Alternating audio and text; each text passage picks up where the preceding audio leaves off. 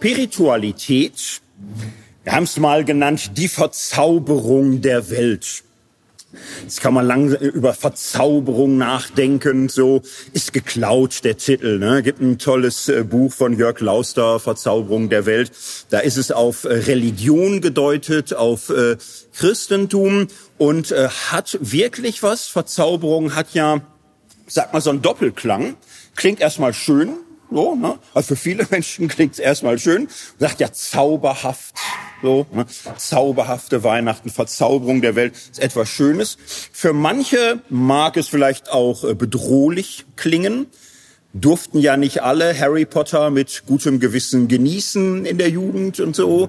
Und äh, vielleicht ist es auch gar nicht schlecht, ehrlich gesagt, äh, bei Religion und äh, Spiritualität auch diese Ambivalenz im Begriff einzufangen, mit dem wir das Ganze bezeichnen.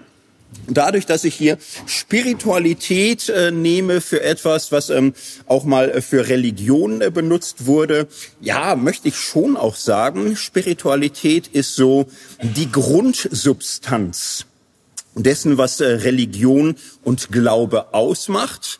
Man sagt ganz gern, alle Christinnen sind äh, Theologinnen. Und äh, irgendwie stimmt das, also irgendwie möchte ich das glauben. Manchmal muss ich mich zwingen. Nein, und ähm, also in, im, im weiteren Sinne wird das auch stimmen mit vielen Anmerkungen dazu. Das, was äh, Theologie heute ist als äh, oh, hartes Geschäft, na, da halten die meisten Menschen Abstand, was äh, für manche schade ist, äh, für andere vielleicht zwischenzeitlich notwendig. Also Theologie ist nicht so selbstverständlich äh, notwendig für den Glauben wie Spiritualität. Das ist schon so etwas ähm, Wesentliches. Sind wir bei der Frage, was ist das denn? Wie kann man Spiritualität sich erstmal annähern? Jetzt könnte ich ähm, vom Mystikvortrag das Ganze nochmal sagen, Containerbegriff, jeder haut da rein, was er will und so. Kann man das essentialistisch, muss man da ganz weiten Begriff? Nein, ich äh, mache einfach sofort eine äh, Definition. Ist ja auch mal ganz schön. Äh, unter Spiritualität verstehe ich Gestaltung des Glaubens im Lebensvollzug. Klingt jetzt, dass man denkt, ach ja, pff, das geht nicht spannend los. Ne? Gestaltung des Lebens im Glaubensversuch. Ja, ich äh, habe da mir ein bisschen was bei überlegt. Das Wort Gestaltung hat einen gewissen Charme. Wenn wir von der Gestaltung sprechen, ist es unklar, geht es um ein gestaltet werden oder geht es um ein Selbstgestalten? Oh, ne? Die Gestaltung lässt das erstmal offen. Die Gestaltung des Glaubens. Ähm, ist das etwas, äh, wo ich gefordert bin, meinem Glauben Gestalt zu geben?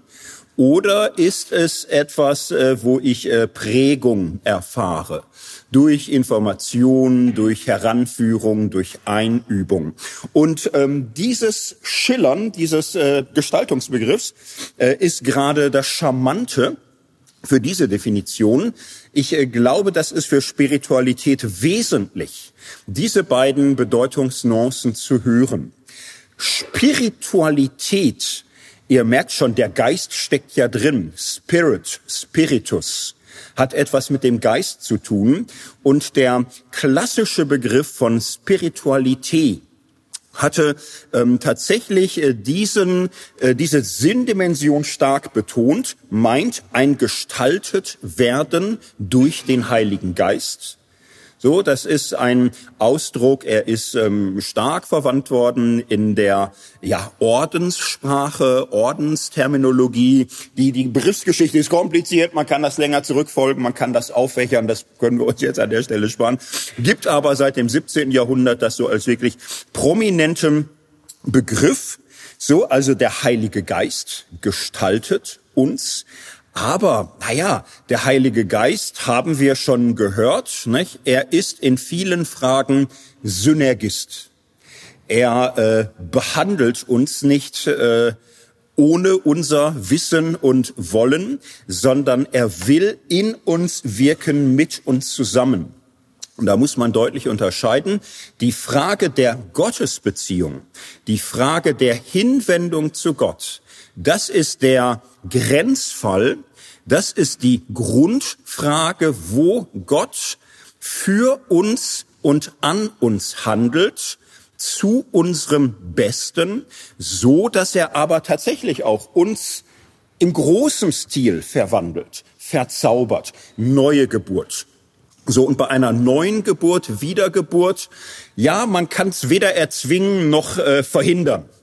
Die meisten äh, neugeborenen Babys verdrängen das sofort, ne? aber ich glaube, die Interviews äh, nach Ankunft wären unterm Strich auch langweilig, weil wenn man sie fragen würde, hast du deine Geburt erzwungen, konntest du sie verhindern? Ja, aber was sollen die sagen? Weder noch, weder noch. Und so ist es in diesem Bereich, nicht? unser Gottesverhältnis ist nichts, was wir gestalten. Das ist die äh, radikale äh, Erfahrung von ja, gestaltet werden. So, und dann aber sind wir dafür gestaltet, Mitgestalter zu sein. Nicht allein Gestalter, aber Mitgestalter. So wirkt der Heilige Geist in uns und mit uns. Heißt dieses Spiritualität, Gestaltung des Glaubens, hat eine geistliche Dimension, aber eben auch eine menschliche, eine verantwortliche, eine, wo wir gefragt, aufgerufen, gebeten oder gefordert sind, so oder so mit zu gestalten. So, Gestaltung des Glaubens hört ihr jetzt ein wenig tiefer gelegt. Im Lebensvollzug will jetzt gar nicht so viel äh, schrecklich Wichtiges sagen. Ähm, das Ding ist halt, ähm, echte, gesunde, tragfähige Spiritualität hat es nicht nötig, eine Sonderwelt zu schaffen, ein Paralleluniversum, irgendein Doppelleben, das äh, mit dem Normalen sich nicht berührt. Leider kommt das vor gibt das Phänomen natürlich, dass ähm, das geistliche Leben äh, für ja, manche Gläubige echt so ein äh, Geheimagent-Ding ist. Ne? Ach, wie gut das keiner weiß und so, ne? wo man ein Doppelleben führt in irgendwelchen Turnhallen oder Andachtsräumen oder sonst wie. Ne? Oder keiner kriegt das mit. Leute werden erschrocken, wenn sie das wüssten und so. Nein, und das ist natürlich nicht ideal. Gestaltung des Glaubens im Lebensvollzug heißt, dass sich diese Formgebung, diese Gestaltung verzahnt mit ähm, Lebensherausforderungen, mit Lebenszyklus, mit dem Tageszyklus, mit dem Wochenzyklus im ja, unterwegs sein, nicht? Im ganz normalen Handeln, Erleiden, Denken, Tun, Machen, Wollen. Also all das, was zum Lebensvollzug gehört. So, jetzt haben wir diese Definition einigermaßen eingefangen. Gestaltung des Glaubens im Lebensvollzug. Wie genau muss man sich Gestaltung jetzt äh, vorstellen? Ich habe vorhin schon dazu gefügt, eine Art Formgebung findet statt.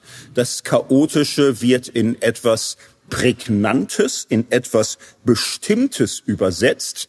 Zwei ähm, Dinge möchte ich zur ja, dieser Gestaltung noch hinzufügen. Das eine ist, Gestaltung findet statt durch Übungen. Durch Übungen also durch regelmäßige äh, Vollzüge, die sich wiederholen. Und da denken wir jetzt an alles Mögliche. Das kann bei manchen sein, das Vaterunser abends vorm Einschlafen. So eine Übung. Das kann sein der Gottesdienstbesuch am Sonntag. Das kann sein die Losung am Frühstückstisch. Das kann sein die stille Zeit alleine eine Stunde mit den Ursprachen Griechisch und Hebräisch. Gibt alles. Das kann sein das geistliche Lied was ich jeden Morgen auf dem Weg zum Auto singe. Das kann sein die Lobpreismusik, die ich unterwegs höre. Das kann sein, und jetzt äh, multipliziert das mal x oder unendlich.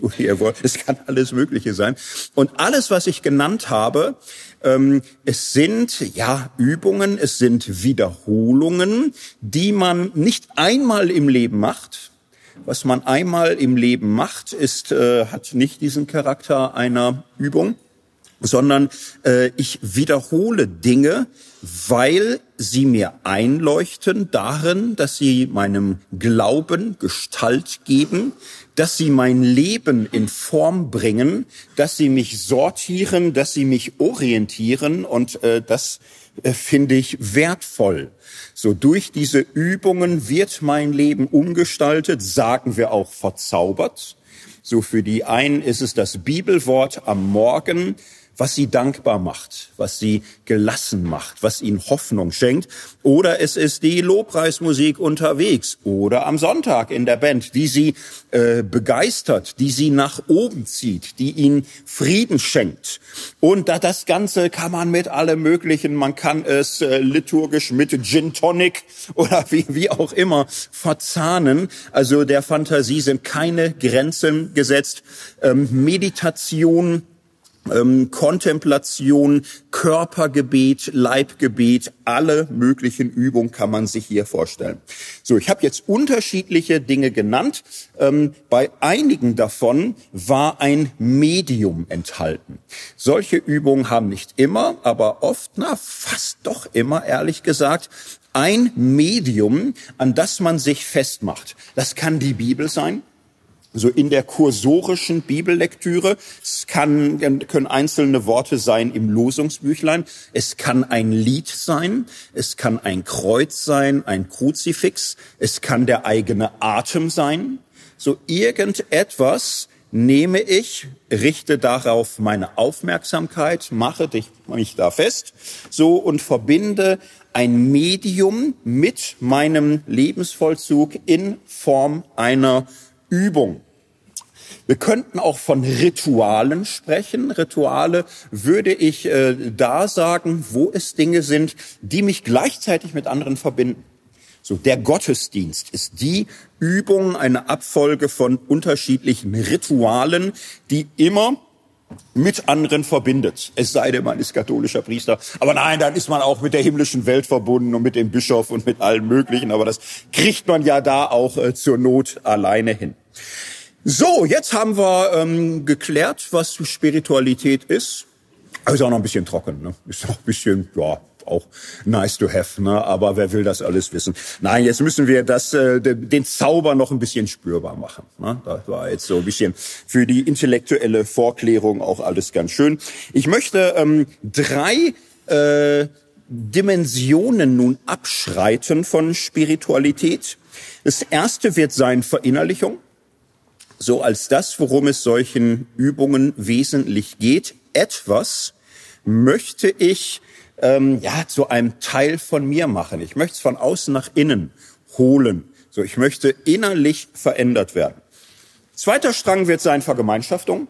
Ich will tatsächlich mit anderen Menschen in irgendeiner Weise synchronisiert werden. Ich möchte in Resonanz eintauchen mit anderen. Das dritte wird sein Ermächtigung. Freisetzung, Befähigung, selbst ähm, handeln zu können und zu dürfen. Wir beginnen mit dem Thema Verinnerlichung. Ähm, das Wort, ja, kann man so und so hören. Man kann ganz kritisch sagen, oh Gott, die Innerlichkeitskultur der westlichen Zivilisation, das ist ein, ja, und nein, ich, ich will es nicht negativ, ich meine das positiv. Ich meine das grundpositiv. Äh, Verirrungen geht mit allem auf der Welt. So. Aber ich meine es positiv, dieser Wunsch, ich äh, möchte äh, von etwas äh, im Herzen berührt werden so dass es mein Herz erfüllt und ich äh, mit dem Herzen ähm, das lebe, was, was ich äh, dort haben möchte. So, und ich werde jeweils ähm, diese Dinge auch verknüpfen mit einem Medium, ne? auch mit einem Stoff, mit äh, etwas Bestimmten. Ich möchte jetzt uns einen praktischen Theologen vorstellen, der mich im Studium sehr äh, beeindruckt hat, sehr geprägt durch ein Buch. Halte das Buch mal hoch. Rudolf Bohren, der Name ist schon gefallen auf dieser Worthaustagung. Ein praktischer Theologe äh, aus der Schweiz, große Predigtlehre geschrieben, vielerlei äh, veröffentlicht. Das Buch hat er 1990 veröffentlicht. Es heißt In der Tiefe der Zisterne. Erfahrungen mit der Schwermut. Ich habe es als junger Theologe irgendwann gekauft. Ich habe 1990 angefangen zu studieren, irgendwann im ersten, zweiten Jahr. Schwermut hat mich äh, angesprochen, hat mich interessiert. Beim Lesen war ich ähm, überrascht. Ich war regelrecht geschockt, irgendwie auch äh, verunsichert, aber auch begeistert davon, dass ein Theologieprofessor so etwas schreibt. Ich äh, sag jetzt gleich, äh, worum es geht. Kleine Triggerwarnung. Es ist ein ernstes und auch hartes Thema. Ähm, er beschreibt in diesem Buch unter anderem, dass seine Frau sich selbst getötet hat. Und er beschreibt, ähm, wie es dazu gekommen ist, wie sie äh, 15 Jahre lang ähm, gelitten haben an ihrer äh, wachsenden Seelenverdüsterung, an ihrer Depressivität und ähm, wie es leider zur Tragödie kam, wie ihn das verändert hat. Und äh, mich hat das als ja, Anfang 20-Jähriger, ne, also extrem beeindruckt, dass es das äh, gibt, dass ein Theologieprofessor nicht so im, im Grunde auftritt wie kurz nach dem lieben Gott. Ne? Also fast allwissend, fast allmächtig, fast alles drauf und, und immer so spricht der aktuelle Forschungsstand bla bla bla oder so. Ne? Sondern dass sich hier jemand, der viel weiß, der auch wichtig ist, der wirklich eine bedeutende Predigtlehre geschrieben hat, über den man heute im Examen immer wieder nochmal was lernt, dass der sich so äh, verletzlich macht so äh, persönliche, schwere Wegführung beschreibt. Das hat ähm, mich ähm, abgeholt ähm, in der Erfahrung auch mit eigener innerer Brüchigkeit, mit eigener, äh, mit eigenen schweren Gedanken, mit eigener Düsternis, einfach ähm, das Gefühl zu bekommen, ähm, ja nicht allein zu sein nicht allein zu sein, dass Glaube kein äh, äh, Frühlingsspaziergang sein muss oder manchmal auch wirklich das Gegenteil sein kann. Selbst bei Menschen, die gefühlt alles wissen und alles können und die Tausende äh, belehren, so und äh, gleichzeitig ähm, zutiefst äh, zu kämpfen haben.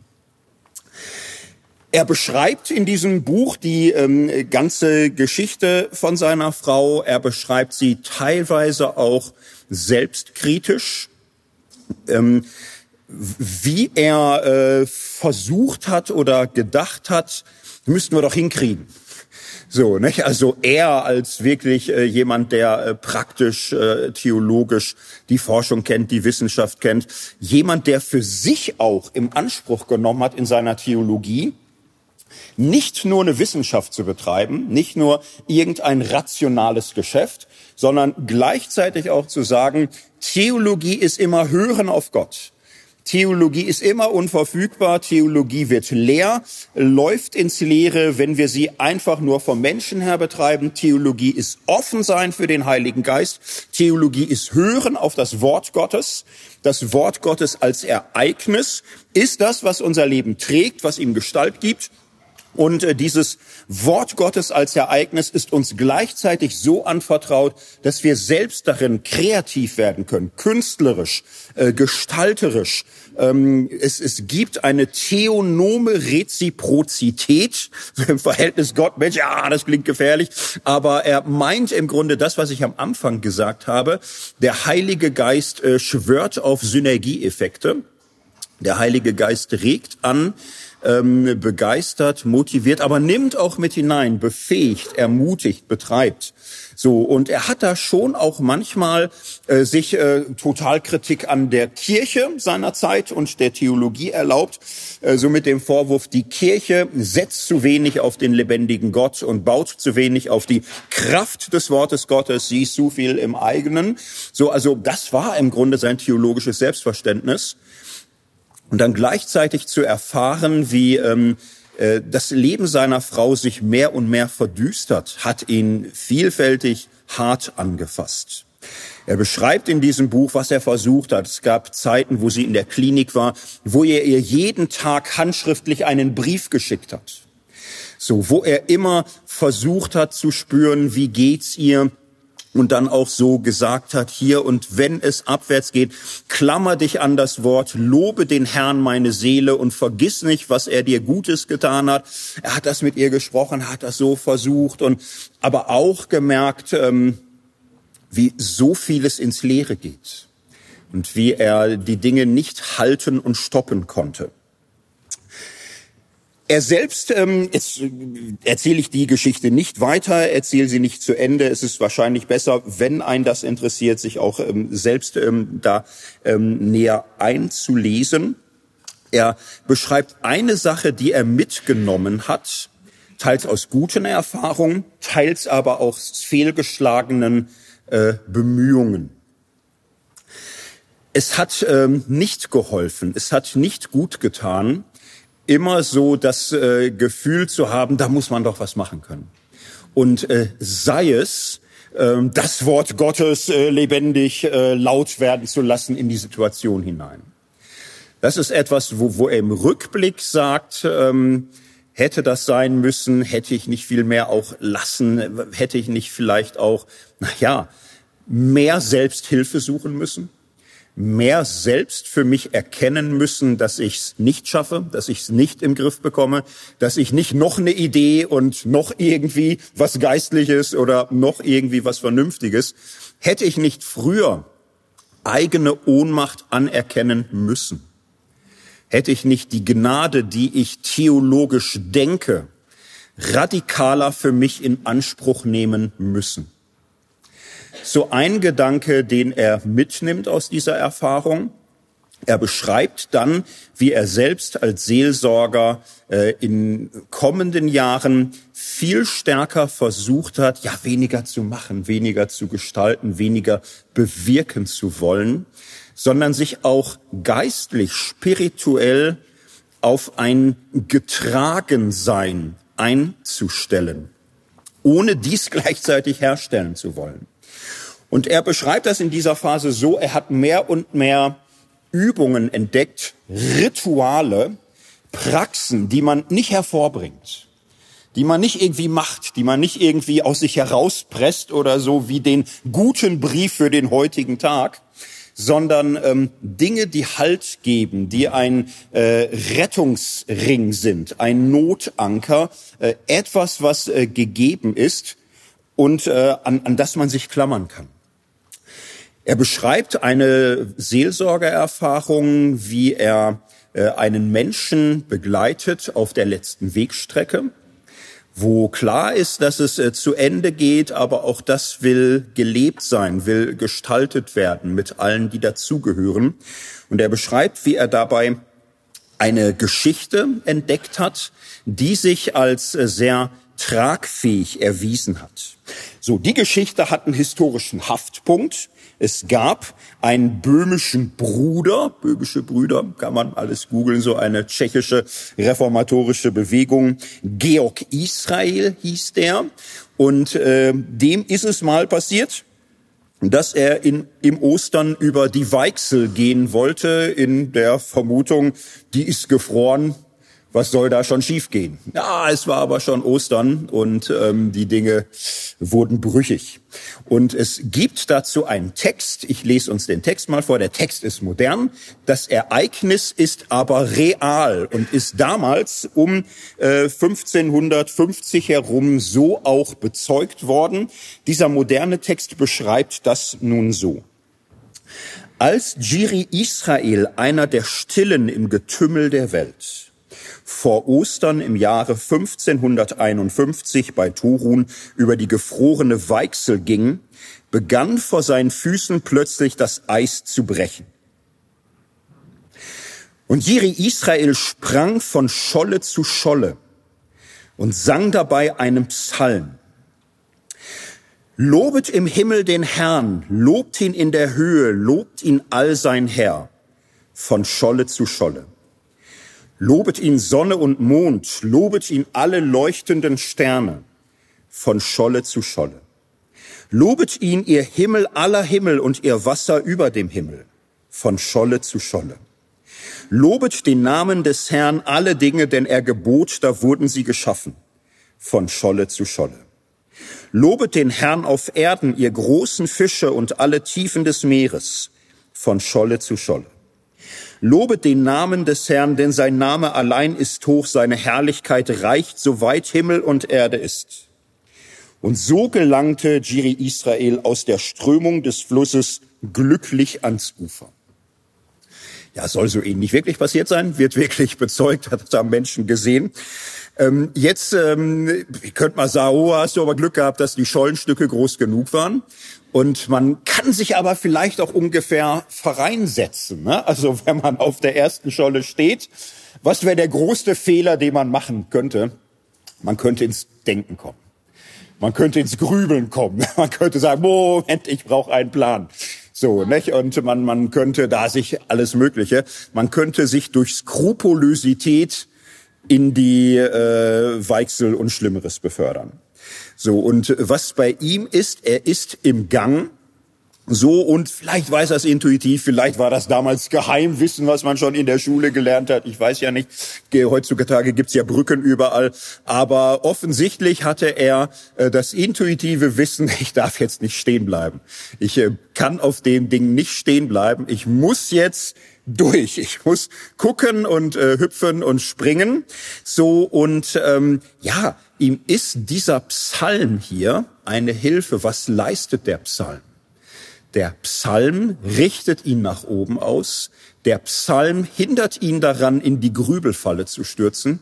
Der Psalm äh, hält ihn davon ab, dass er glaubt, jetzt könnte er irgendwas planen oder nochmal irgendwie was checken. Jetzt ist er in Bewegung und äh, jetzt geht's nur noch vorwärts. Jetzt ist alles andere äh, nicht mehr angemessen.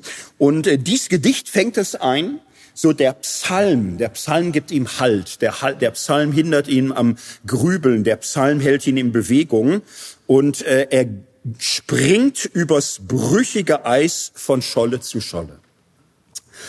Rudolf Bohren beschreibt das in seinem Buch so, es gibt auf schweren Wegen ja leider immer die Möglichkeit, die noch unerträglicher zu machen. Äh, dadurch, dass man in allerlei Grübelabgründe sich herabziehen lässt. So, und ähm, was er, er hier in diesem Gedicht findet, meint er, das haben wir dann auf den letzten Metern eines Lebens erfahren. Es geht von Scholle zu Scholle. Es hilft nichts mehr zu sagen, ja, aber letzte Woche war es doch noch stabil. Nächste Woche könnte ich schwimmen, ohne zu erfrieren. Oder sagen wir nächste. Es hilft alles nichts.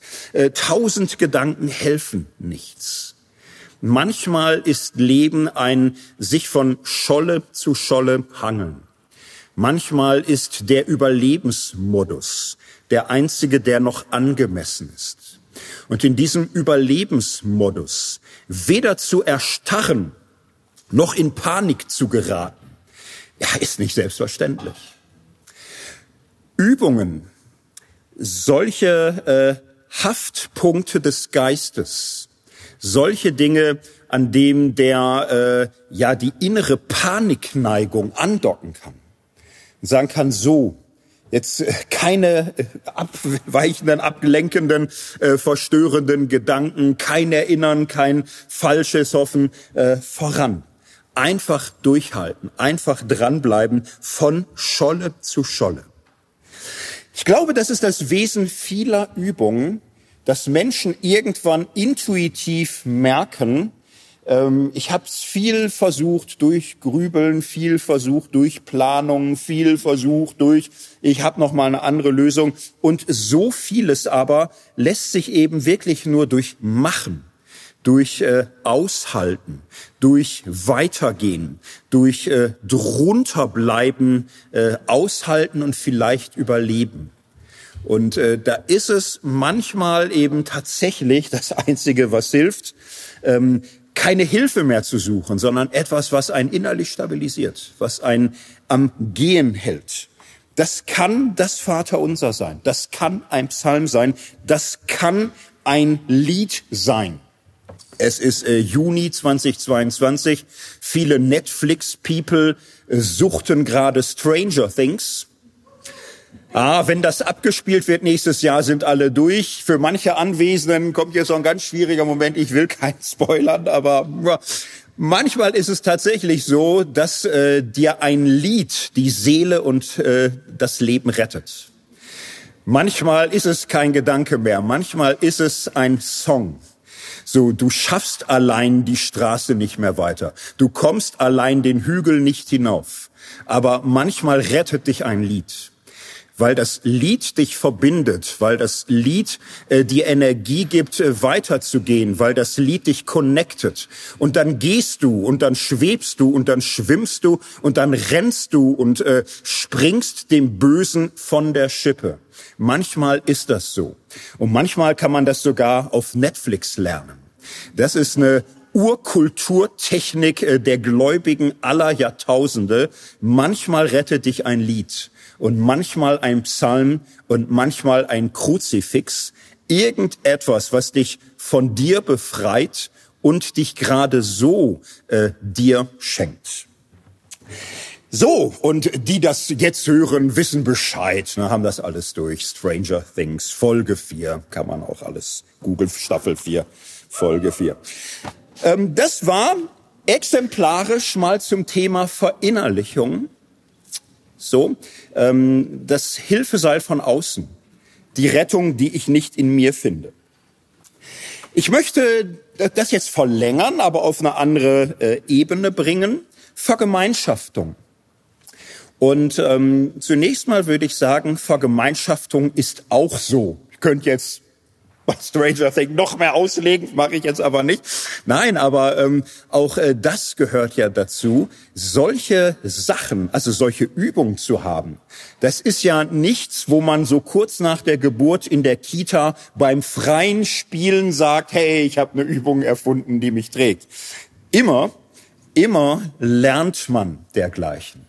Immer kriegt man ein Wort gesagt, ein Lied, ein Psalm, eine Übung und spürt, dass sie trägt. Und man sieht, dass sie getragen hat. Und äh, dann probiert man es aus und äh, fühlt sich rein und macht die Erfahrung, es gelingt. Gemeinschaft ist, wenn man so will, jetzt auch nur ein Medium und Gemeinschaft auf Zeit ist auch eine Übung, ein Ritual und sei es der Besuch einer Worthaustagung. Und es ist schon auch noch mal was Besonderes. Ich glaube, es ist schon noch mal eine eigene Stufe, ähm, etwas Besonderes.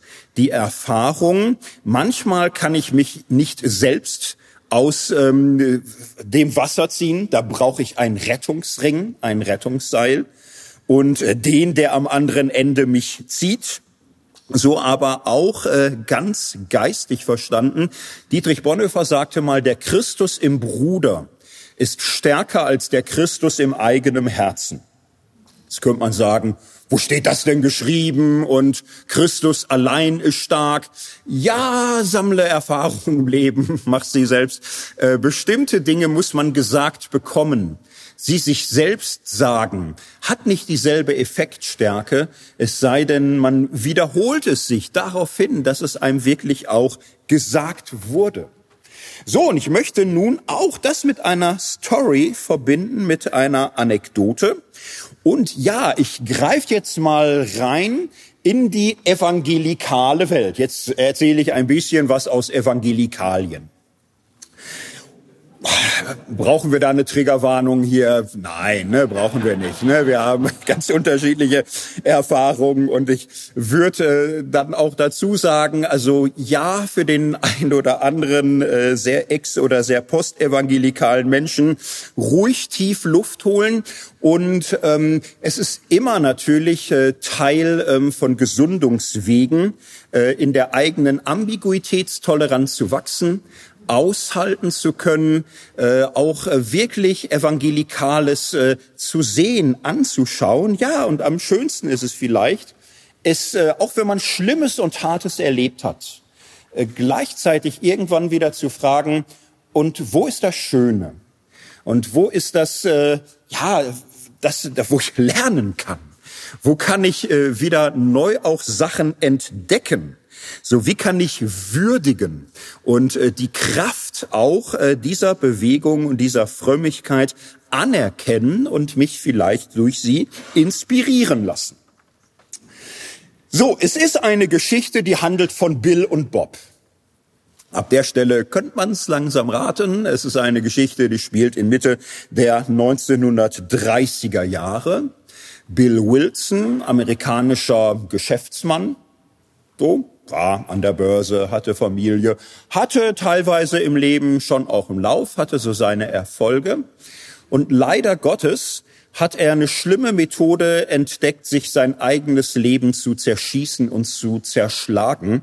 Er ist an die Flasche gekommen. So, es war die Zeit Prohibition vorbei in den USA, Riesenthema. Das im Griff haben, das nicht im Griff zu haben. Amerikanisches Thema, globales Thema, menschliches Thema. Äh, ihm selbst ist ähm, durch Alkoholmissbrauch wahnsinnig viel im Leben kaputt gegangen. Und ähm, er hat äh, mehrere Tiefpunkte erlebt, als er zum vierten Mal eingewiesen wurde in eine Klinik, äh, wirklich am Rande des Todes, äh, völlig äh, zerstört äh, hat er in Verzweiflung gebetet und, und gesagt, Gott, wenn es dich gibt, wenn da irgendeiner ist, rette mich. Ich bin am Ende, ich schaffe es nicht mehr. So, der hat dann eine evangelikale Gruppe kennengelernt, die sogenannte Gruppenbewegung, die heißt auch noch so, weil es war eine Bewegung, für die Gemeinschaft absolut zentral war. Äh, man sprach manchmal ja von Oxford Gruppenbewegung oder auch von Frank Buchmann Gruppenbewegung. Ähm, das ist eine Spätblüte der sogenannten evangelikalen Heiligungsbewegung des 19. Jahrhunderts. Da könnte ich einen eigenen sehr spannenden, auch sehr unterhaltsamen Vortrag zu halten. Das mache ich an der Stelle nicht. Es sind äh, im Grunde Evangelikale, die so diese Erweckungsfrömmigkeit des 18. Jahrhunderts Jahrhunderts aufgreifen, dieses Wesleyanische, dieses erneuert im Heiligen Geist, dieses erfüllt werden von der Liebe, dieses Streben nach Vollkommenheit, diese starke, hingebungsvolle Bewegung. Und ähm, auch das, aus dem die Pfingstbewegung heraus sich teilweise entwickelt hat. Die Gruppenbewegung hat äh, da ihre Wurzeln. Keswick, so ein Konferenzort in England, Keswick-Bewegung, Heiligung durch den Glauben.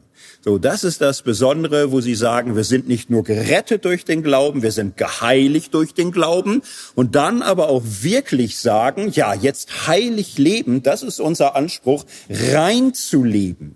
Äh, das ist äh, für uns die Orientierung. Wir, wir streben nach der reinen Liebe.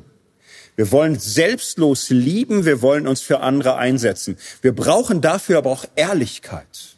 Wir brauchen radikale Ehrlichkeit, wo wir stehen. Wir brauchen Sündenerkenntnis und nicht nur im Kopf. So, wir brauchen Sündenerkenntnis, wo wir einander persönlich Sünde bekennen.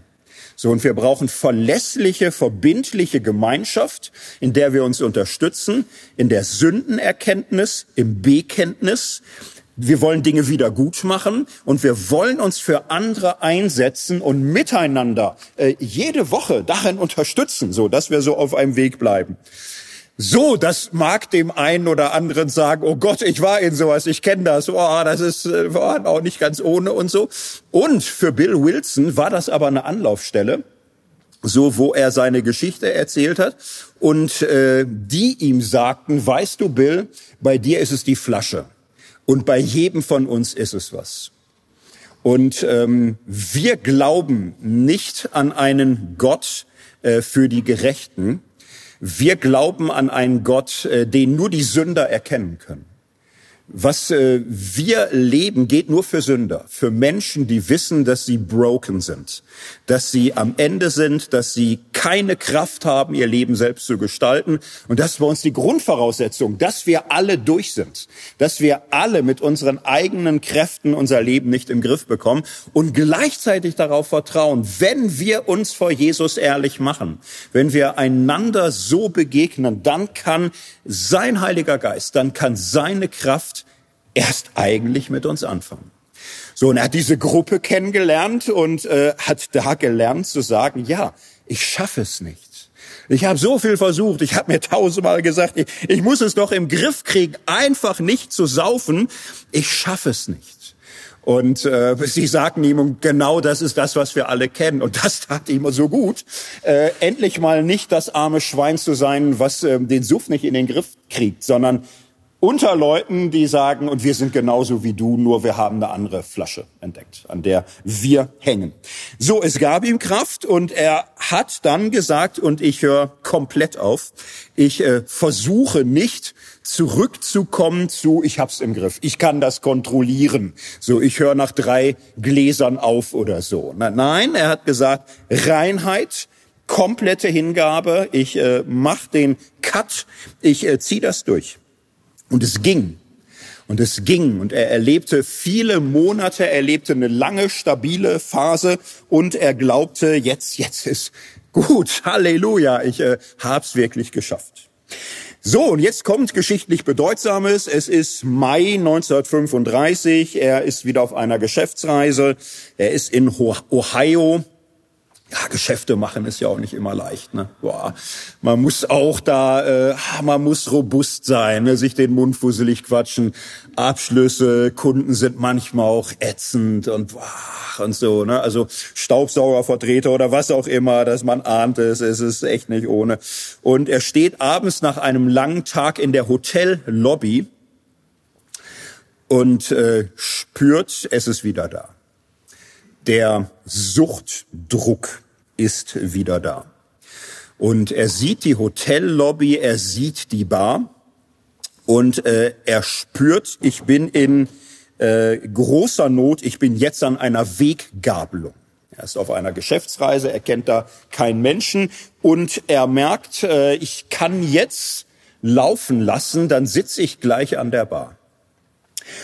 Oder ich krieg irgendwie die Kurve. Und er weiß aber nicht wie. Er hat nur die Erfahrung, dass er im, im Grunde, wenn er sagt, ich will da einfach nicht hin, dass er es nicht schaffen wird. Ja, seine Freunde, Gemeinde, die sind alle nicht da so und er entscheidet sich in diesem Moment, Telefon, alles noch kompliziert, man ruft am Amt, man lässt sich verbinden. Er lässt sich mit einem Geistlichen verbinden und äh, sagt dem, guten Abend, tut mir leid, es ist spät, ich bin ein gläubiger Christ, ich äh, bin alkoholkranker Mann. Ich äh, brauche einen Menschen, mit dem ich reden kann. Jetzt. Jetzt. Äh, der Geistliche kann irgendwie nicht, kennt sich nicht aus und sagt, ja, aber ja, ich versuche da was klar zu machen. Ich kenne Arzt, der behandelt so Leute. Wäre das was? Äh, Bill sagt, ich brauche einfach einen Menschen, mit dem ich jetzt reden kann. Der, der Geistliche macht einen Dr. Bob klar, der behandelt sogar so Leute, der hält das für eine gute Idee, der Geistliche, schickt den Mann doch zum Profi. Der hat erst gar keinen Bock und sagt, so später, ich habe doch äh, Zeiten, der kann kommen, das ist eine klinische Sache. Was will der mit mir reden? Der, der ah, 15 Minuten gebe ich dem, aber eigentlich, also ist überhaupt nicht üblich. Also so, so kann ich nicht arbeiten. So, aber ähm, Bill, ja, geht zu ihm hin, besucht ihn und äh, bedankt sich sehr und sagt, danke, dass ich kommen kann, auch für 15 Minuten. Ähm, ich komme zugleich äh, zur Sache. Ich heiße Bill und ich bin ein alkoholkranker Mann. Äh, in der Sekunde ist Dr. Bob ganz wach. Und er sagt, wow, wow, wow. Äh, also sorry, ich, ich finde das ehrlich gesagt interessant. Ich habe täglich mit äh, so Menschen zu tun das Normale ist, dass die alle mir sagen, dass sie es im Griff haben. Das Normale ist, dass sie sagen, äh, ich heiße Tom und ich habe mein Leben im Griff. Der Absturz letzte Woche, meine Güte, das war Pech. Ich hatte auch furchtbar Stress auf der Arbeit und das passiert mir nie wieder. Oder nein, ich, ich heiße Linda, ja, und aber eigentlich nur mein Mann, der, der macht mich fertig und dieser Blödmann und der hört auch nicht zu. Und da hatte ich einfach Mann und ich krieg das im Griff. So, und äh, Dr. Bob ist äh, echt wach und sagt, also ja, aber das, äh, wie ist es das denn gekommen, dass Sie äh, das so sagen und jetzt mit mir reden wollen? Bill erzählt seine ganze Geschichte, wir kennen sie schon. So aus den 15 Minuten wird sehr viel länger. Ähm, Dr. Bob hört sich das an, er fragt nach, äh, er hört sich das noch genauer an, will Hintergründe wissen, so und irgendwann atmet Bill tief durch und sagt, ähm, ich merke, äh, ich bin für heute Abend überm Berg. Der Suchtdruck ist weg. Ich werde heute Abend nicht mehr saufen und ich danke meinem Gott dafür von ganzem Herzen. Und ich äh, danke dir auch, dass du die Zeit dir genommen hast, äh, viel länger als verabredet. Äh, ganz herzlichen Dank. Ich will auch gar nicht länger stören. So, und äh, dann sagt äh, Dr. Bob, ja, nee, alles gut. Ähm, sag mal, könntest du mir auch einen Gefallen tun? Und Bill sagt, ja klar, jeden so, aber ist nicht mehr nötig. Ich gönn dir auch deine Ruhe. Nee, und Dr. Bob sagt, nee, tu mir einen Gefallen. Können wir noch ein bisschen länger uns unterhalten? Ja, sagt Bill. Sie setzen sich wieder und Dr. Bob sagt, ich fange noch mal von vorne an. Hi, mein Name ist Bob. Ich bin ein alkoholkranker Mann. Er erzählt ihm, im Grunde ist das äh, die die Tragik. Ich behandle ganz viele. Man kann da was machen. Ich kann die alle entgiften. Die fangen wieder an zu saufen. Und äh, ich selbst äh, bin seit vielen Jahren dabei, mir zu sagen: So tief wie die bin ich noch nicht gesungen. Ich hab's doch noch im Griff. Ich hab's nicht im Griff. Ich hab's auch nicht im Griff. Ich bin vom Fach und äh, versuche von morgens bis abends darzustellen, dass ich drüber stehe und das irgendwie kann und äh, schaffe es nicht. Die beiden bleiben im Gespräch, bleiben im Kontakt. Drei Wochen später zieht Dr. Bob einen Schlussstrich und sagt, äh, Bill, ich äh, will das machen wie du, aber ich äh, schaffe das nicht allein. Können wir im Gespräch bleiben? Können wir uns regelmäßig unterhalten. Das war die Geburtsstunde der äh, anonymen Alkoholiker. Die beiden äh, erzählen ihre Geschichte weiter, finden viele Menschen auf der Straße an der Flasche und äh, sammeln ihre Erfahrungen. Das kann man alles nachgoogeln. Es entstehen daraus das blaue Buch. Gibt's inzwischen ja auch äh, kostenlos im Internet, viele hundert Seiten. Die Geschichte, Lebensgeschichte von vielen Menschen ist darin beschrieben. Die berühmten zwölf Schritte gehen wir jetzt nicht alle durch. Nicht? Und im Grunde kann man aber sagen, es ist äh, säkularisierte Heiligungsbewegung. Es ist äh, im, im Grunde einer der schönsten und wertvollsten Beiträge der evangelikalen Frömmigkeit äh, für das äh, Weltkulturerbe so für äh, die geistige, seelische Gesundheit von Menschen. Wenn man das so liest, klingt bisschen hardcore. Ne? Wir geben zu, dass wir es nicht im Griff haben, dass äh, wir eine höhere Macht brauchen als wir selbst, um das alles klarzukriegen. Das Ganze wird aus so einer Jesusfrömmigkeit rausgenommen. Es wird allgemein formuliert. Gott, wie wir ihn verstehen. Wir sind ohnmächtig. Wir brauchen Gott. Und dann sehr klare Verbindlichkeit. Sehr rigoros, wir leben abstinent, wir treffen uns regelmäßig. Das Wichtigste ist, jeden Tag neu zu bestehen, ohne zu saufen. Radikale Ehrlichkeit. Wir bekennen einander unsere Rückfälle, unsere Abstürze. Wir kommen, ob wir es geschafft haben oder nicht. Wir halten einander fest. Ähm, die Gruppe, dass das stattfindet, ähm, da gibt's nichts Wichtigeres. Da ist kein Geschäftstermin, da ist nichts wichtiger. Wir ziehen das durch. Und äh, ja, das ist äh, verblüffend erfolgreich. Es gibt immer Leute, die sagen, ja, muss das Religiöse darin sein? Muss man so rigoros sein? Muss das so absolut formuliert sein? Ich bin nicht vom Fach, ich höre nur. Äh, aber Millionen Menschen sagen, Wann das endgültig erklärt wird, warum das genau so funktioniert, ist mir ehrlich gesagt egal. Ich habe so viele Menschen äh, gesehen, denen äh, das das Leben gerettet hat. Es ist äh, für mich der Weg. Es ist ja inzwischen auch äh, popkulturell in unzähligen Serien und Filmen. Stephen King ist ja berühmter Schriftsteller und so genau äh, eine solche Erfahrung gemacht. Äh, Weltbestseller geschrieben, an der Flasche, sich fast totgesoffen, durch anonyme Alkoholiker gerettet. In ganz vielen Spätromanen wird das ausführlich beschrieben. Kann man wirklich viel bei ihm lernen.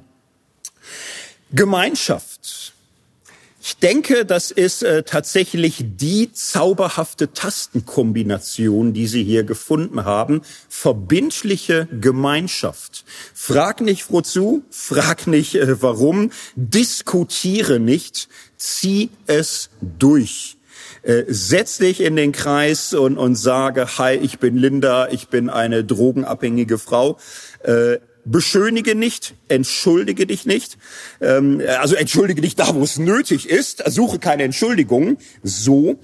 Ähm, Spiritualität hat viel zu tun mit Vergemeinschaftung. Man kann gucken und versuchen, wie weit man alleine kommt. In stabilen Lebensgefügen, ja, schon weit. So, aber der Mensch als Gemeinschaftswesen, als Herdentier braucht, braucht so Sachen, wo er mit Leuten in Berührung kommt. Es ist ähm, das äh, Ur religiöse, geschichtlich gewissermaßen, dass ähm, religiöse Rituale der Gemeinschaftskit schlechthin sind. Wir sind heute in einer Epoche, wo das ja manchmal in Vergessenheit gerät, nicht mehr so klar ist. Ähm, ich bin schon davon überzeugt, dass es ohne Begegnung, ohne Gespräch, ohne Sehen und Gesehen werden miteinander nicht geht. Insofern bin ich auch froh, dass wir äh, Worthaus hier zum Beispiel auch wieder live und in Farbe mit Menschen haben.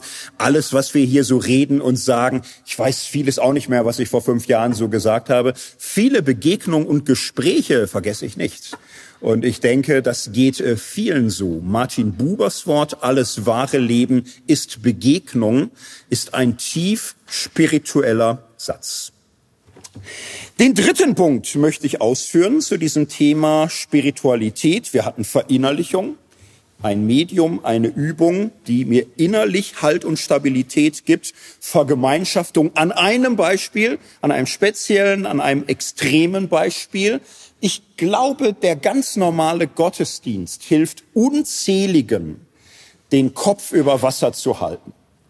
Da sollten wir nie verächtlich oder geringschätzig von denken. Was äh, Hauskreise und Gottesdienste bewirken, ist wahrscheinlich kaum zu ermessen.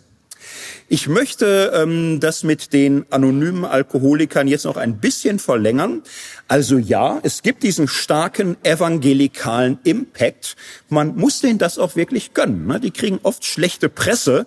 Äh, ich finde schon, man muss auch äh, die, die Goldkörner und Klumpen da auch suchen und Ehre wem Ehre gebührt. Und die Bewegung insgesamt hat aber sich dann natürlich aus allen möglichen Quellen angereichert, auch in der Startphase schon. Na, auch in der Startphase ging die auf interkonfessionell, interreligiös, inklusive alle humanistisch äh, einigermaßen gesonnenen Menschen. Und es gibt so äh, bei denen auch ein Anwachsen so von bestimmten Ritualmöglichkeiten. Eins, was in nicht allen, aber vielen Kreisen üblich ist, ist gemeinsames Gebet. Jetzt will man da keinen überfordern und so ein evangelikales Gebet kann einen ja auch erstmal total verstören, wenn man da erst reingerät.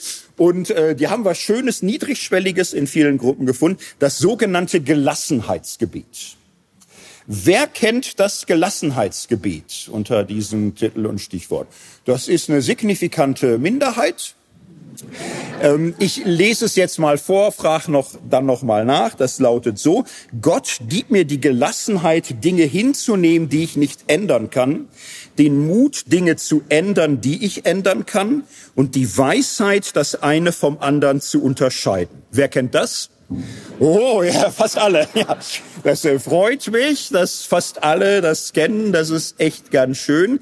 Ich bete das regelmäßig. Ich möchte das jetzt euch mal ein bisschen aufpolieren und ans Herz legen, weil das ist schon auch eine echt schöne Sache. Wer hat's erfunden? Ja, ähm, das Internet ist nicht äh, immer auf dem ersten Suchbefehl hier schlau. Man kann manchmal lesen, der Pietist Oettinger sei es gewesen. Jetzt hier mitten in Tübingen möchte ich fast sagen, gönnen wir ihm Oettinger, jawohl. Nein, aber stimmt nicht. Da, da gibt's auch ganz witzig, wie dieses Missverständnis zustande kam. Man kann es tatsächlich äh, ganz gut sagen. Reinhold Niebuhr Reinhold Niebuhr, deutsch-amerikanischer Theologe. Und äh, das ist jetzt äh, nicht irgendein so Zinnsoldat oder so. Das ist ein großer, großer äh, Theologe, hätte einen eigenen Vortrag absolut verdient. So, der hat das äh, in einer Variante veröffentlicht erstmals Anfang der 40er Jahre. Seine Frau sagt, er hat das in den 30er Jahren schon so ähnlich immer gehabt und geschätzt. So, also man kann wirklich sagen, auf den geht es zurück. Jetzt muss man dazu sagen, er ist äh, da, er hat nie für sich Copyright oder sowas beansprucht, weil ihm auch klar war, da gibt's viele Vorformen. Da gibt's äh, viele, ja, breite Überlieferungen, in die er, der sich bedienen konnte. Und ähm, ich möchte euch das mal ähm, so ein bisschen vor Augen führen, dass da drei große Ströme zusammentreffen, die daraus, ich sag mal pathetisch, ein Menschheitsgebet machen. Ein Menschheitsgebet, wo mehrere starke Strömungen sich verbinden. Die erste große Idee in diesem Gebet ist eine einfache Unterscheidung zwischen dem, was ich ändern kann und dem, was ich nicht ändern kann. Und da kann man ziemlich genau sagen, welche geistige Strömung ähm, das äh, als Schlüsselgedanke formuliert hat, die Stoiker. Die Stoiker sind es, sie und keine anderen, die zur Zeit des Neuen Testaments gesagt haben, wir haben den Stein der Weisen entdeckt, wir haben äh, den Schlüssel gefunden zur Verzauberung der Welt. Wenn du das mal begriffen hast, lebst du in einem anderen Universum. Man kann das äh, sehr schön etwa finden bei Epiktet. Epiktet, freigelassener Sklave, neutestamentliche Zeit vor 2000 Jahren, sein Handbüchlein der Moral, wo er am Anfang dieses Buches sagt, das aller, aller, aller Wichtigste, was du im Leben verstehen musst, ist, es gibt Dinge, die hast du in der Hand und es gibt Dinge, die hast du nicht in der Hand. Und die Dinge, die du nicht in der Hand hast, das ist Schicksal und da kannst du nichts machen. Das Blöde ist, du versuchst so viel. Du versuchst es irgendwie mit Wut, du versuchst es mit Angst, du versuchst es mit Frustration und es wird sich nichts ändern. So, und wenn das Schicksal dich packt, hast du zwei Möglichkeiten. Du kannst dich wie ein Hund an der Kette schleifen lassen oder mitgehen. Aber deine Bahn wird sich nicht ändern. Du wirst in innerem Widerstand permanent in Rebellion stehen oder einwilligen. Und Epiktet sagt, ich empfehle dir, lass dich nicht schleifen, geh mit. Ja, der war Sklave lange, der hätte da viel zu sagen können. Da kannst du morgens, mittags und abends ähm, vor Wut schreien und äh, auf den Bürgerkrieg hoffen und so. Aber es, es ändert nichts. Das dauerte aus damaliger Sicht viel, äh, noch sehr lange. Und er sagte, die Dinge, die du nicht ändern kannst, musst du akzeptieren. Geht nicht anders. Und manches hast du in der Hand. So, und da sagten aber die Stoiker, was du wirklich in der Hand hast, ist deine Gedanken, dein Geist. So, da, da bist du frei. Und diese Freiheit nutze, so und äh, da hast du Freiräume, aber versuche nicht mit dem Schicksal zu kämpfen, du wirst immer verlieren. Und die Freiheit aber, die du hast, lass dir von keinem nehmen. Das ist die stoische Grundidee und ihr seht, das ist jetzt schon mal ein gutes äh, Teil hier auch von diesem Gelassenheitsgebet. Dann äh, kann man im Gelassenheitsgebet eine andere große Tradition wiederfinden. Es wird ja hier um drei Dinge gebeten, Gelassenheit, Mut und Weisheit. Platon, Platon, der griechische Philosoph, hat in seinem Werk Politeia eine große Anthropologie äh, gleichzeitig mit einer äh, umfassenden Gesellschaftstheorie verknüpft. Es war seine Grundidee, so wie der Mensch funktioniert, funktioniert auch die Gesellschaft und zwar so, dass man verschiedene Dimensionen des Menschseins unterscheidet, wie auch der Gesellschaft, die jeweils das ihre tun, um miteinander koordiniert werden zu können. Sohn von Platon gibt es eine dreiteilige, ein dreiteiliges Menschenbild. Er sagt, der Mensch, die Seele des Menschen hat drei Dimensionen. Man könnte vereinfacht sagen, denken, fühlen, wollen. So. Und ähm, beim Fühlen ist bei ähm, Platon sehr stark der Fokus noch auf den Begierden. Und in Platons Sicht äh, sind diese drei Dimensionen große Herausforderungen für uns. Als Mensch sind wir in der äh, witzigen Situation, dass wir unser Leben mehr gestalten müssen und können als Pflanzen und Tiere. Darum können wir aus dem Gleis geraten oder es kann auch einigermaßen gelingen. Instinkte und Naturgesetze bestimmen unseren Lauf nicht. Und äh, das, was wir gestalten müssen, ja, ist der Umgang mit unseren Begierden, der Umgang mit Entscheidungen, die in Handeln münden, aber auch Erkenntnis, wie sich die Dinge verhalten. Und ähm, für Platon gelingt das Leben dann, wenn der Mensch drei Tugenden entwickelt. Er nennt es die Besonnenheit. Die Besonnenheit zu unseren Begierden auch einen gewissen Abstand zu haben und sie nie maßlos werden zu lassen. Maßlose Begierden, die mit uns machen, was sie wollen, machen uns unglücklich. Besonnenheit ist dieser innere Abstand, äh, den inneren Wünschen, Schüben, äh, Sogwirkungen nicht automatisch nachzugeben, sondern echt zu gucken, hm, ja oder nein. Mut, Mut ist die Tugend des Willens, so wirklich umzusetzen, wirklich äh, zu machen, wirklich zu handeln. Und Weisheit ist die Erkenntnis. So die Erkenntnis, wie sich die Dinge verhalten. Und für Platon ist der Mensch dann gerecht, wenn er in allen Seelenteilen das Seine tut, in angemessene Form kommt, in diesen Grundtugenden, äh, Besonnenheit, Mut und Weisheit. Ja, und ihr seht, dass das sind hier die Dinge, nicht Gelassenheit, Serenity, so ein bisschen anderer äh, geistiger Stamm, wo das herkommt, der Sache nach. Aber geht es tatsächlich darum, eben das eigene Gefühlsleben, was sich gegen das Schicksal auflehnt, Wut, Angst, Traurigkeit, nie maßlos werden zu lassen. Also im Grunde ist es die stoische Grunderkenntnis, was habe ich in der Hand, was habe ich nicht in der Hand, verzahnt mit einer platonischen Anthropologie, dass es darauf ankommt, das Denken, äh, Begehren und Wollen zu synchronisieren. Und das ist jetzt auch schon was, nicht? Und das wird jetzt aber nochmal verbunden mit der tiefen Weisheit der, des biblischen Menschenbildes, der hebräischen Bibel, wir könnten sagen der Psalmen, dass der Mensch in der Tiefe seiner nicht mächtig ist.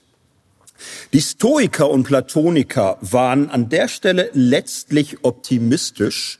Sie gingen davon aus, Schicksal ist hart. Du kannst dem Schicksal nicht entkommen. Das ist schon alles wahr. Aber in deinem Geist, in der Vernunft hast du einen Raum der Freiheit. Da bist du der König der Könige. Und da kriegst du die Dinge im Griff wenn man denen gesagt hat, na, ich kenne ganz viele, die es aber nicht im Griff kriegen. Also Platon hätte dann milde gelächelt und gesagt, ich weiß, die meisten, die, die meisten sind zu schlapp. Die meisten, die meisten Menschen bedürfen daher der Führung durch Philosophenkönige. Eigentlich nur eine ganz kleine Elite kriegt das hin. Die Masse die Masse muss das Glück haben, äh, auf wohlwollende Weise Führung zu treffen, der sie sich unterworfen darf. Sonst ist die Masse lost. Ja, und äh, da, äh, das ist das biblische Menschenbild, ähm, ja, wir sind alle Masse. Du auch, Platon. Und ähm, zum biblischen Menschenbild ge gehört dann aber in der Tat auch die Einsicht, ähm, was wir selbst nicht im Griff kriegen, kann uns in die Hand gelegt werden. Psalmen wie Schaffe in mir Gott ein reines Herz und gib mir einen neuen gewissen Geist. So dieses Bewusstsein dafür, ich bin in mir, tief in mir darauf angewiesen, dass mir geholfen wird so von, vom Menschsein angefangen, bin ich auf Ergänzung, auf Hilfe, auf Unterstützung angewiesen. Und letztlich spiegelt dieses wechselseitige Aufeinander angewiesen sein des äh, Mensch, äh, Menschenangewiesenheit auf Gott. So, Kierkegaard brachte mal es auf die Formel, es ist des Menschen höchste Vollkommenheit, Gottes zu bedürfen und zu wissen, dass ich äh, tief in mir Halt und Hilfe nötig habe. So, und ihr seht nun, das Gelassenheitsgebet verzahnt diese drei Sachen. Gott gibt mir die Gelassenheit, Dinge hinzunehmen, die ich nicht ändern kann, den Mut, Dinge zu ändern, die ich ändern kann, und die Weisheit, das eine vom anderen zu unterscheiden. Was ist Schicksal und was kann ich bewegen? So alles drei. Es ist des Menschen Versuchung, dass äh, viele glauben, über einen Strang das Ganze steuern zu können. Bei manchen alles aus der Birne. So einfach Überblick, durchschauen orientieren, erklären. So äh, für alle möglichen äh, Probleme ist immer, ich kann mir das erklären. Ich verstehe das. Ich kann es dir auch erklären. Ja, es ist kein, keine gute Idee. Ne? Ja, keine gute Idee. Eher so, so eine Professorenversuchung und auch noch Unberufene fühlen sich auch da versucht manchmal. Das ist aber nicht der Weg. Ne? Also es ist nicht für jedes Problem ähm, die Lösung, dass du eine Erklärung findest. Für andere ist einfach treu und fest kann kommen, was will, treu und fest. So, ne, Haus Gryffindor, ne, also mutig, mutig voran. Einfach treu und fest, mutig, nicht wanken, nicht zögern, nicht zaudern, mutig voran. Ja, du kannst äh, unterwegs kannst du den Mut nicht immer vom Übermut unterscheiden. Da brauchst du die Weisheit, die Weisheit, das eine vom anderen zu unterscheiden. So und du kannst ähm, ja, auf beiden Wegen dich abspalten von deiner Gefühlswelt Du kannst äh, versuchen, als Geistwesen durchs Leben zu kommen und einfach so sagen, ich bin reiner Geist, ich habe ein schönes Leben, aber irgendwie unterm Fußboden, ich habe da irgendwie mir Mäuse gefangen oder ist immer Unruhe oder so. Das denke ich weg, das, das ist kein guter Weg. Äh, Menschen sind Gefühle, Menschen sind Leib, Menschen sind Bedürfnisse, Menschen sind Körper, sind Stimmungen. Da musst du gucken. So und äh, die Lösung ist aber auch nicht zu sagen, ich habe früher, ich war so ein Grübler, ich lebe nur noch aus dem Bauch. Ich spüre mich nur noch. Wenn ich irgendein Problem sehe, wenn da irgendwie, ach, ein Virus kommt, da, da höre ich doch nicht irgendeinen Wissenschaftspodcast. Ich spüre tief in mich hinein, was das mit mir macht. Und da, das hilft mir eigentlich immer. So, ich bleib bei meinem Gefühl, ganz echt und authentisch will jetzt da keinen dissen, war ja eine schwere Zeit, war für keinen leicht, kamen alle an Grenzen. Würde nur ganz vorsichtig sagen, überzeugt hat's mich nicht. Ne? Die Leute, die nur in sich reingespürt haben und gesagt haben, ja, Zahlen, das lenkt ja auch ab. Ne? Da, da bist du ja nicht mehr bei dir, ne? wenn du da, das ist, äh, glaube ich, nicht der Weg. So, nicht? also ähm, dann doch schon diese platonische Ganzheit. Ne, das Denken, das Fühlen und das Wollen, nimm's doch einfach an, so kompliziert ist es halt. So, jetzt kommt eine interessante Phase des Vortrags. Ich habe versucht, euch bis jetzt so ein bisschen auch äh, heiß zu machen und äh, euch auf die Idee zu bringen, ja, stimmt, Übung, genau, Rituale. Ich brauche Gemeinschaft und ich, ich werde das beten heute auf der Rückfahrt schon. Gott, gib mir die Gelassenheit und so weiter echt wahr. Das ist so, also ich habe es versucht. Ne? Ich habe echt alles probiert. Fände auch echt schön, so, ne, auch so in Jahren zu hören, dass Leute sagen, ich bete immer noch das Gelassenheitsgebet regelmäßig und so, fände ich schön. Und ähm, Ambivalenz, da waren wir schon mal, ne? Ambivalenz des Religiösen. Also, das alles bisherige, da wird jetzt nichts von dekonstruiert, das bleibt jetzt einfach mal so stehen, echt als Empfehlung, ernst zu nehmen, Übungen, Rituale, äh, Dinge verinnerlichen, Vergemeinschaftung suchen und äh, Gelassenheitsgebet hatte ich ja unter Ermächtigung. Ermächtigung, Übung, die mich freisetzen, weil das Ganze ist ja jetzt schon auch, ne, also du musst es machen. Also du, es ist jetzt nicht der Trick, sag es auf, sag es auf, sag es auf, sondern äh, verstehe, begreife und klink ein. So, das, das gehört ja jetzt dazu. Weise werden, gelassen werden, tun, tun. Also am Ende des Tages ist es nicht so, dass ähm, Klapperer Klapp solcher Übungen, sondern äh, auch die Befähigung, geistlich zu leben. Und all das ist mir ganz äh, heilig ernst, dass das eine wesentliche Sache sind, dass äh, menschliches Leben ohne Anflug zumindest solcher äh, Übungsgestalten leicht formlos wird oder haltlos. Das wissen vor allem Menschen, die die Brüchigkeit des Eises im eigenen Leben selbst mal erfahren haben. Ähm, der Mensch, der bis äh, in seinem bisherigen Leben durch äh, Sonnenschein und äh, rundum sorglos Pakete versorgt war, glaubt das nicht immer spontan. Aber Menschen, die schon mal irgendwo eingebrochen sind, den sollte man vertrauen, das ist ernst, äh, es ist äh, wirklich alles nicht immer ganz ohne. So, und jetzt ähm, die Wendung an dieser Stelle. wo ich einfach sagen möchte, all das, was bisher so schön und gut und harmlos und nett klang, kann auch ähm, gefährlich werden, kann eine Verirrung werden, kann etwas werden, was uns auf Abwege bringt. Diesen Twist möchte ich euch jetzt zumuten. Es gibt drei Möglichkeiten, das bisherige übergut gelernt zu haben. Die erste Variante geht so, man hat was gefunden, was hält. Man hat was gefunden, was trägt. Das kann die stille Zeit sein. Das kann der Gottesdienst sein. Das, das kann sein, was es will. Das kann die Bibellese sein. Es haben sich Menschen durch Bibellesen in tausenderlei Weise gerettet gesehen. So. Und ähm, nun kann es passieren, dass Menschen das, was sie gefunden haben, ihre Übung, ihr Ritual gleichsetzen mit der geistlichen Realität, um die es dabei ging. Für sie ist es nicht nur ein Ritual, eine Übung, es ist für sie der Weg. Sie würden sagen, es ist Gottes Weg. Wenn du morgens nicht mit Gebet und Bibellese startest, dann wird der Tag misslingen. Dann fährst du vor die Wand. Dann ist da auch kein Segen drin in deinem Alltag. Wenn du Entscheidungen triffst und hast vorher nicht gebetet, kann nur schiefgehen.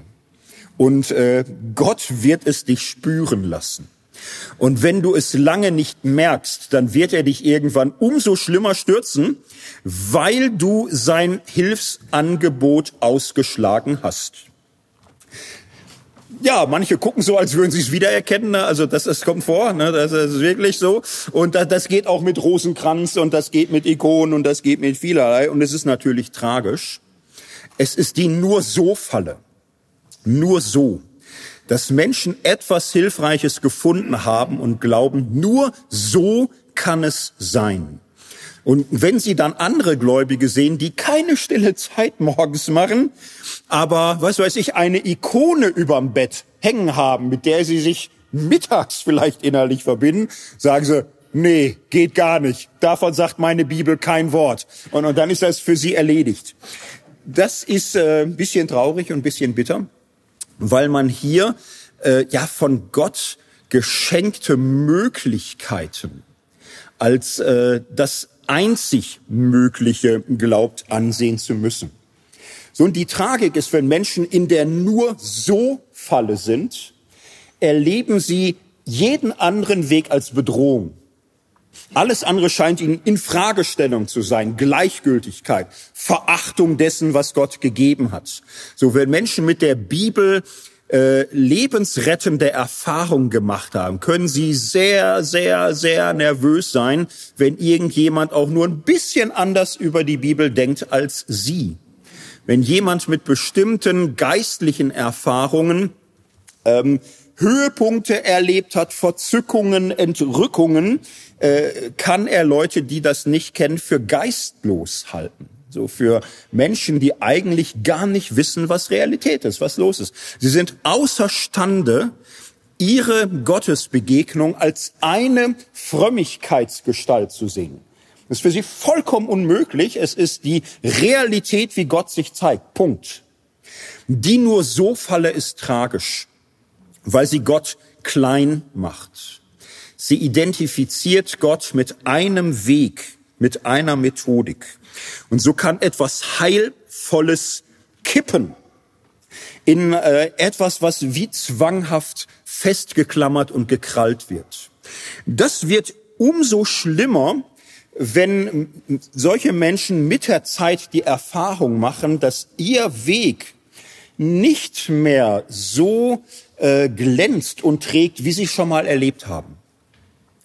So, dann haben sie das Gefühl, sie müssen da intensivieren und noch mehr und sie werden umso wütender gegen Menschen auf andere Wege oder Menschen, die das jetzt verlassen. Gerade Menschen, die solche Wege verlassen, bei denen sich die, die noch drauf sind, gerade selbst unter Druck fühlen. Das ist natürlich die extreme Bedrohung. weil sie dann denken, wenn die davon weggehen und ich selbst könnte, na, ich will auf keinen Fall. Und umso bedrohlicher kann jede Abweichung ähm, empfunden werden. Kleine Variante möchte ich nur kurz nennen, das war die Nur-So-Falle. Es gibt dabei auch die Ich-So-Falle, dass man äh, sagt, das und das fordert mir das Leben ab, das und das wird mir zugemutet und das und das muss ich erleiden. Und ich so, ich habe hier meinen Patronus. So, ich habe meinen Schutzzauber. Ich habe hier von Gott ein Mittel bekommen, aber ich muss es auch nutzen. So, ich muss jetzt wirklich meinen Patronus beschwören können. Ist Harry Potter Sprache. Einfach googeln, ne? aber viele werden es kennen.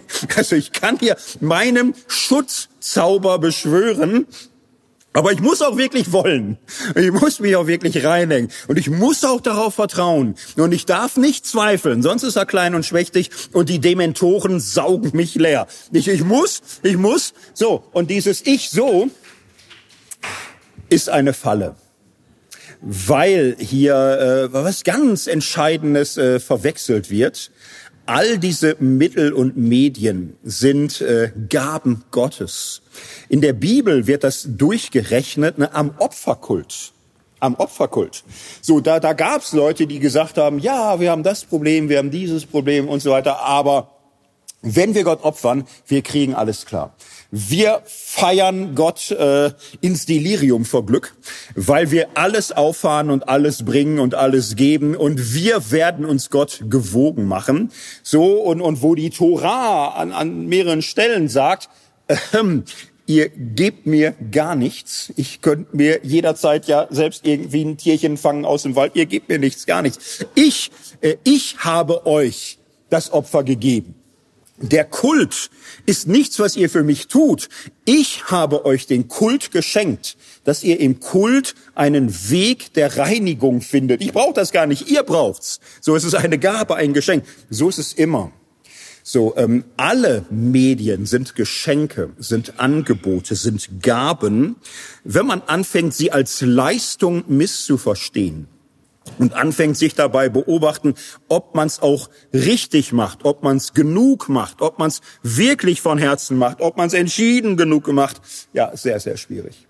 Die dritte Falle, die ich nennen möchte, ist die so immer Falle. So Übungen können helfen, Rituale können helfen, Gemeinschaft können helfen und man kann das ganz leicht versiffen, indem man sagt immer. Wenn du es richtig machst, dann hast, stürzt du nie wieder ab dann hast du nie wieder irgendwie einen Rückfall, dann hast du nie wieder irgendwie schwarze Stunden, dann rutschst du nie wieder aus, dann, dann wird es gelingen, dem Aufrechten lässt es Gott gelingen, sei treu, bleib dran, aber bleib wirklich dran. Und wenn du innerlich zweifelst, ganz schlimm, wenn du es nicht von ganzem Herzen tust, wenn der Zweifel sich einmischt, kann Gott dich nicht hören die ganze Angst vor dem Zweifel, die Wut den Zweifelnden gegenüber kommt daher. Dass Menschen das Gefühl haben, wenn ich jetzt noch zweifle, funktioniert es nicht mehr. Dann ist der Patronus kaputt. Dann, dann ist der Zauber, der Schutzzauber im Grunde aufgelöst. Dann stürze ich ab. Das ist eine Form von Wohlstandsevangelium die Idee, dass man es erzwingen kann, dass es immer funktioniert, dass man alles in den Griff bekommt, so ist es leider nicht. Wäre ja schön. Zum Leben gehört aber auch die Erfahrung von Brüchigkeit. Das darf man sich nicht im falschen Moment sagen. Ne? Also es ist jetzt keine, was weiß ich, äh, lutherische Erlaubnis, dann gib dich doch gleich auf oder so. Also den Mut, die Dinge zu ändern, die ich ändern kann. Ne? Also schon. Ne? Also ich würde das schon ganz ernst nehmen, aber die Weisheit, die Weisheit, ne? also ähm, was ich ändern kann, wird niemals alles umfassen, was ich ändern möchte. Und diese Einsicht sollte mir nie den Blick auf das verstellen, was sich ändern kann. Das eine vom anderen zu unterscheiden, wisst ihr Bescheid. So, das war der Moment, wo die Verzauberung des Lebens, Spiritualität zur Verhexung wird. Spiritualität kann Menschen verhexen, kann sie verblenden kann sie in falscher Sicherheit beschwören oder in falsche Panik hineinzaubern. Und da wird man verzweifelt oder aggressiv oder beides. Spiritualität kann zu einer Gefahr werden. Gerade da, wo sie einst hilfreich wäre, und man sich so klammert, dass man sich äh, nichts anderes vorstellen kann, als das, was man eben so entdeckt und gemerkt hat. Ich möchte darum einen letzten Punkt ansprechen. Spiritualität, wir haben bisher das Statische angeschaut so Verzauberung als etwas, sagen wir mal, kontinuierlich, etwas, was für die Statik des Lebens sorgt, dadurch, dass eine Übung, ein Ritual, das irgendwie etwas, jetzt in christlichem Zusammenhang, mich verknüpft mit der Zusage des Evangeliums Gottes, was mir Christus vor Augen malt, was mich in der Nachfolge Jesu befestigt, was in mir Vertrauen, Gelassenheit, Dankbarkeit, Mut weckt, dadurch, dass es wieder und wieder wiederholt wird, verinnerlicht wird, mich mit anderen verbindet und dadurch kann das noch besser für die Statik meines Lebens sorgen. So, dieses äh, kontinuierliche Moment der Spiritualität, diese Statik ist für das Leben in irgendeiner Form lebensnotwendig und ist nicht alles, was Spiritualität ausmacht. Wir haben es gerade in der Abteilung Verhexung gesehen, so dass äh, Menschen manchmal mit ihrer bisherigen Spiritualität an Grenzen kommen und umso mehr krallen und klammern an dem, was sie mal hatten. Zur Spiritualität gehört auch das Wissen darum, dass sich manchmal ein anderes Gefüge finden muss. Eine neue Statik, eine neue Gestalt, eine neue Gestaltungslogik für das eigene Leben, sei es, weil die Umstände sich radikal verändert haben. In Kriegszeiten sind andere Sachen wichtiger als in Wohlstandszeiten. Unter Krankheitsbedingungen sind andere Sachen vorrangig, vorrangig, als wenn alles fluppt. Äh, und es kann auch ganz schlicht das Alter sein.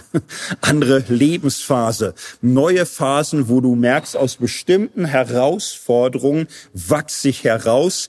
Operation Welteroberung, so wird irgendwann nicht mehr äh, Priorität Nummer eins sein können. Man spricht hier in der Spiritualität von der zweiten Bekehrung, davon, dass manchmal Menschen tatsächlich eine Wende benötigen, nicht um vom Weg abzukommen, sondern um auf dem Weg mit Gott zu bleiben. Ich möchte ähm, zwei exemplarische Wege uns an der Stelle vor Augen malen. Ich äh, mache das auch hier ganz bibeltreu. Ne? Ich glaube tatsächlich, man kann in der Bibel lernen, die tiefste Reflexionsgestalt für wesentliche Fragen ist die Erzählung, ist die Geschichte, ist das Narrativ, in dem Dinge veranschaulicht werden können. Darum zwei Narrative. Thomas Merton ist mein erster Zeuge für zweite Bekehrung. Thomas Merton, wie viele kennen den hier so? Ja, das ist zu wenig, das müssen wir ein bisschen steigern, das ist ganz schön. Waren einige, ne? Klar, Worthaus-Leute kennen auch äh, Thomas Merton, das ist super. Ähm, der hat ein wirklich spannendes Leben. Er wurde nur 53, umso spannender ist es, was man in so einer Lebensspanne alles machen kann. Hatte zwei Eltern, beide im künstlerischen Gewerbe, intellektuell, gestalterisch, künstlerisch, haben sich in Paris verliebt. Äh, er wird da geboren, Pyrenäen und dann ja, ähm, sehr viel Unruhe. Ne? Seine Mutter stirbt, als er sechs ist, der Vater von Auftrag zu Auftrag. Er lebt mal in Frankreich, mal in den USA, mal auf Bermuda. Gibt's das? Ich weiß aber so auch. Und äh, ist dann jemand äh, künstlerisch, hochintellektuell groß geworden. Ähm, 20er Jahre kommen, er ist agnostisch, er lässt sich auf viele Abenteuer ein. Äh, geistvoller Geist, unruhiger Geist, äh, Lebemensch. Kommt immer mehr in Fragen hinein, Lebenskrisen, studiert Philosophie und entdeckt in der Philosophie die thomistische Philosophie von Thomas von Aquin, stürzt auf die Gottesfrage und äh, ist geflasht davon, wie intellektuell und wie differenziert Menschen das Göttliche reflektieren konnten als äh, Grund des ganzen Daseins, als strukturgebendes Prinzip, von dem her das Leben äh, durchschaubar und lebbar wird. Er studiert das, er verfällt auf die Theologie, auf den christlichen Glauben, er wird Christ, er wird katholischer Christ. Seine Eltern waren aus Neuseeland, in den USA, in Frankreich. Er hat viel gesehen. Er wird katholisch und ähm, steigt immer tiefer ein. Er will Ordensmann werden. Er klopft bei den Franziskanern an. Die sind ihm ein bisschen zu lau. Die sind ihm nicht radikal genug. Er äh, geht weiter. Er findet eine äh, Abzweigung der Zisterzienser so Bernhard von Clairvaux, darin ein besonders konsequenter, rigoroser Zweig, den schließt er sich an. Er geht zu einem kontemplativen Orden, tief ins Nichts. In US, in USA gibt's wunderbar viel Nichts. Da sind die äh, syrischen Wüsten fast überfüllt geworden, irgendwo in Kentucky. Da ist echt Ruhe, so da, da findet er Unterkunft und sitzt in einem Gethsemane-Kloster Kentucky. Er schweigt, er betet, er meditiert und er findet Halt, er findet Frieden. So, und die wissen um ihn, er hat schon echt was durch, viel gedacht, viel erlebt und so. Er kriegt Auftrag, Erlaubnis und so, sein Leben aufzuschreiben. Mit 35 veröffentlicht er seine Autobiografie. Das wird ein Bestseller nach dem Zweiten Weltkrieg. Viele haben echt was durch, ne? gucken zurück, zwei Weltkriege, dazwischen auch Prohibition und Jazz und Chaos und Drogen, El Capone. Jetzt ist der Krieg vorbei, jetzt ist kalter Krieg. Ich äh, wünsche mir ein kleines bisschen Sicherheit und gib's denn nicht irgendwie Stabilität und Ruhe. So, und er schreibt sein Leben in diese unruhige Zeit hinein. Menschen, die von Krieg und Existenzialismus und Chaos genug haben und äh, mit großer sprachlicher und geistiger Kraft malt er in großer Schönheit eine geistige Kathedrale der katholischen Spiritualität und sagt, hier findet deine Seele Ruhe. Ich bin durch die Welt gegangen und sie ist groß und schön, aber sie hat mich auch bekloppt gemacht.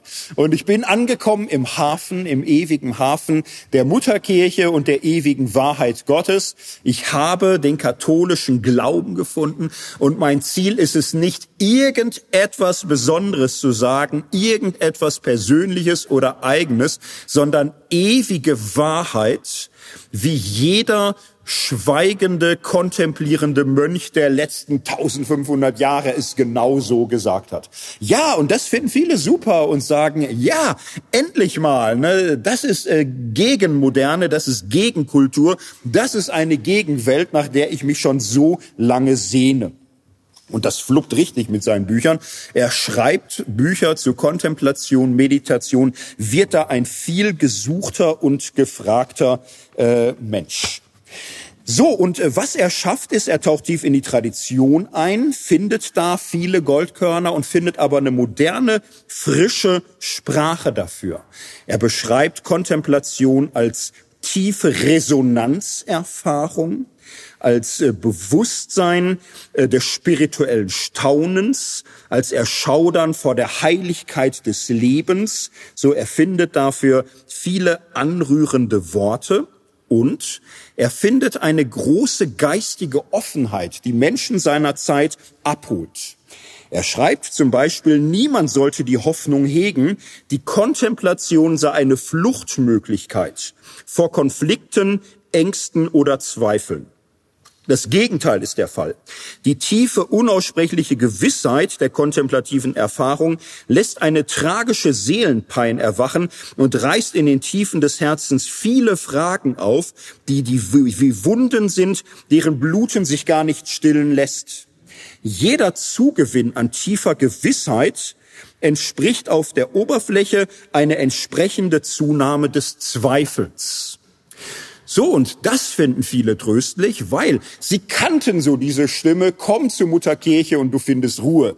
Äh, geh in die Meditation, endlich wird alles leicht. dann haben sie es probiert. Es wurde gar nicht leicht, es wurde irgendwie schwer, es wurde nur am ersten, ersten paar Tage schön, aber auf Dauer wurde es mühsam. So, und Merton verspricht nicht das Blaue vom Himmel. Er sagt, die Grautöne des Lebens werden dich nicht verlassen. Sie werden dir tiefer bewusst. Und du lernst, sie ehrlicher anzusehen und du lernst sich, äh, dich auf tieferer Ebene mit ihnen auseinanderzusetzen, weil in diesen Rissen und Brüchen, die du im Leben erfahren hast, ähm, das wiederfindest, was an Rissen und Brüchen in dir selbst schlummert. Das Entdecken tieferer Zerrissenheit ist der eigentliche Fortschritt, der im geistlichen Leben möglich ist. Er schreibt, Kontemplation ist kein Schmerzmittel. Hier frisst ein brennendes Feuer unerbittlich alle alten, abgedroschenen Wörter, Klischees, Parolen und Rechtfertigungen auf und verbrennt sie zu Asche. Das Schlimmste daran ist, dass sogar Vorstellungen, die wir heute für heilig halten, zusammen mit allem Übrigen ein Opfer dieses Feuers werden. Da kommt ein schreckliches Zerbrechen und Verbrennen von Idolen in Gang. Eine Säuberung des Heiligtums findet statt. Am Ende erleidet der Kontemplative die Qual, dass er nicht mehr weiß, was Gott ist. So, und an der Stelle Dekonstruktion könnten wir mal wieder rufen. So, ne? Gab es Leute, die gesagt haben, ja, aber ein Mönch, der kann doch so Sachen nicht schreiben. Was schreibt er denn da? Ist das denn da noch richtig in Gethsemane, Kentucky? So, und Thomas Merton, wenn so Fragen kamen, sagte, Wem das nicht gefällt, das verrät nur tiefe Unkenntnis der christlichen Tradition. Habt ihr nicht gelesen von Johannes von Tau Johannes Tauler, was er schreibt über die Stufe der Bedrängnis? Ich schreibe das, was die Mystiker aller Zeit entfaltet haben. Kennt ihr denn nicht Johannes vom Kreuz? Kennt ihr nicht die dunkle Nacht äh, des Geistes, der Seele und der Sinne? Das ist doch ähm, die Schatztruhe, die wir haben. Nicht Religion als Fluchtweg, als Notausstieg aus den Bedrängnissen dieser Welt, sondern als Entdeckungsreise, auf der wir gerade befähigt werden, Zweifel und tiefste Anfechtung zuzulassen. So beschreibt er es. Es kann einem Gott fraglich werden. Und dann schreibt er weiter, vielleicht wird ihm dann auch die Gnade der Einsicht geschenkt, dass das letztlich ein großer Gewinn ist, denn Gott ist kein Was und kein Etwas. Das ist eins der wesentlichen Merkmale der kontemplativen Erfahrung. So negative Theologie, also vieles Gute und Spannende aus der mystischen Tradition wird bei Thomas Merton ganz frisch zubereitet. Darum habe ich ihn an dieser Stelle nicht, sondern um jetzt weiter zu erzählen, denn das ist ja eine schöne Reise ne, Mensch, interkultureller Hintergrund, äh, geistig unterwegs, künstlerisch, leidenschaftlich, wird katholisch, wird Mönch, wird äh, Schweigekloster, kontemplativ, zieht sich zurück in der Klause und entdeckt alte Schätze. Ja, ist eine Geschichte. So, und äh, die Geschichte geht weiter. In den 60er Jahren merkt Merton, dass die Welt sich weitergedreht hat. Ähm, er kriegt äh, Seelsorgegespräche, ja, Beichte hören ist immer ein Ding. Man kriegt junge Novizen, man hört viel. So und mehr und mehr entdeckt er, die Welt dreht sich. Er hört von der Bürgerrechtsbewegung. Ihm wird bewusst, was Rassismus für ein unaufgearbeitetes Erbe ist. Er verfolgt die Berichte von Vietnamkrieg. Er hört äh, erschütternde Berichte von Eltern, von Menschen, ihm werden viele Briefe geschrieben. Er äh, hört von der Friedensbewegung, von Demonstrationen. So, und er fühlt sich mehr und mehr zerrissen, denn sein ganzer geistlicher Weg hat ihn zu der Erkenntnis geführt, Religion darf keine Flucht sein. Das geistliche Leben führt immer ins Hier und Jetzt. So, und jetzt sitzt er da in Kentucky in einer extra Klause, und gleichzeitig öffnet sich sein Herz immer weiter für die Welt. Der Orden ist nicht so ganz glücklich, so, aber Thomas Merton schreibt Bücher über Rassismus, über Frieden, gegen Militarismus. Er schleicht heimlich oder unheimlich auf Demos. Er vernetzt sich mit Leuten aus der Friedensbewegung, äh, aus der Antirassismusbewegung. Er begleitet da ganz viele. Und mehr und mehr schreibt er in seinen Büchern, das Entscheidende, was Christen heute abverlangt ist, ist die Entscheidung für die Welt.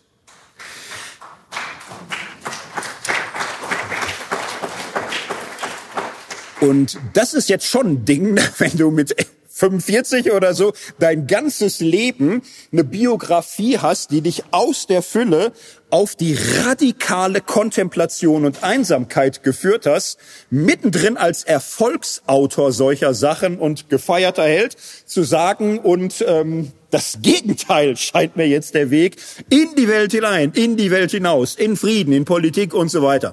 Das ist jetzt alles äh, auch filmreif, da kann man viele Stoffe zu machen und drehen und so. Er, sein Briefwechsel sind viele Bände, wo man sieht, er ist immer stärker in diesen ganzen politischen Fragen drin.